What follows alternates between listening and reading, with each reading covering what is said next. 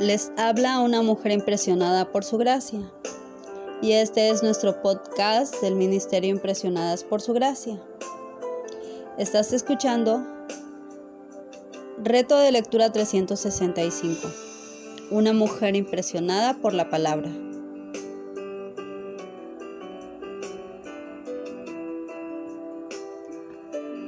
Día 108, abril 18.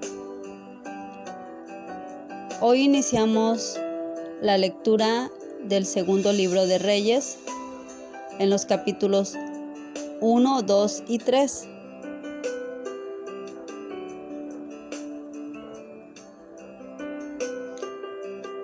Idolatría e incredulidad de Ocosías. Ocosías prefirió consultar a otro Dios acerca de su sanación en vez de orar al único y verdadero Dios de Israel. A pesar de que fue confrontado por Dios a través del profeta Elías, Ocosías no creyó la palabra e insistió en que Elías le visitara nuevamente. Ocosías en ningún momento mostró arrepentimiento ante la consulta a otro Dios. Para Ocosías, lo más importante era su vida, su sanación, no su relación con el verdadero Dios. Nuestra actitud en tiempos de enfermedad física revela dónde descansa nuestra confianza y qué ocupa el primer lugar en nuestros corazones. Mi amada, ¿Es la palabra de Dios la primera fuente a la que recurres?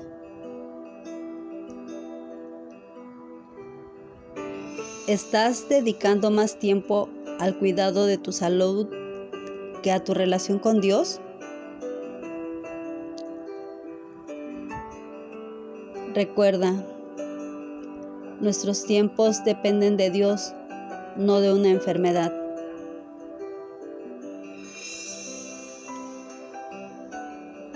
Valentía de Elías.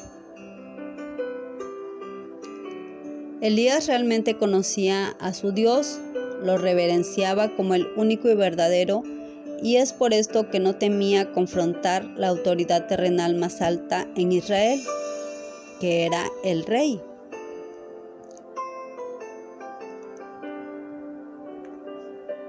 ¿Eres valiente cuando confrontas a otros con la verdad de Dios? ¿Te dejas llevar más por la aceptación de los hombres que por la de Dios?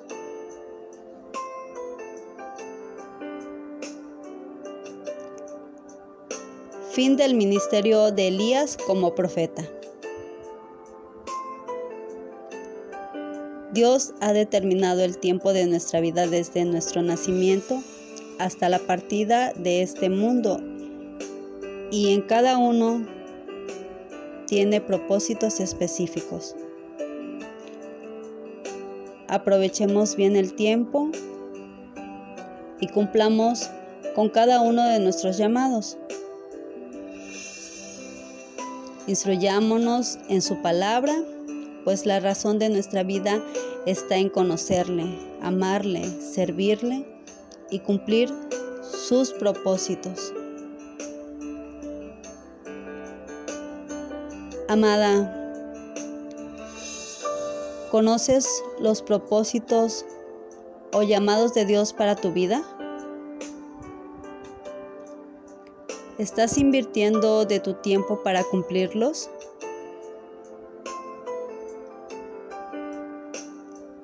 Los líderes de la ciudad consultan al profeta de Dios. Los líderes de la ciudad de Jericó tenían un problema con sus aguas y lo primero que hicieron fue ir donde el profeta de Dios. Amada, presenta todo en oración a Dios por más sencillo que sea. Él es nuestro Dios, ciertamente nos guiará y nos ayudará. No nos apoyemos en nuestro propio entendimiento, en nuestra lógica o análisis humano. Dios no tiene límites y generalmente obra fuera de nuestros parámetros para mostrar que solo Él es Dios y que nada es imposible para Él. La rebelión de Moab contra Israel me recuerda que estamos en esta tierra como los representantes de Dios y es nuestro deber en gracia y amor confrontar, amonestar y disciplinar a los que están bajo nuestro cuidado y que deliberadamente y sutilmente se rebelan contra Dios y su palabra.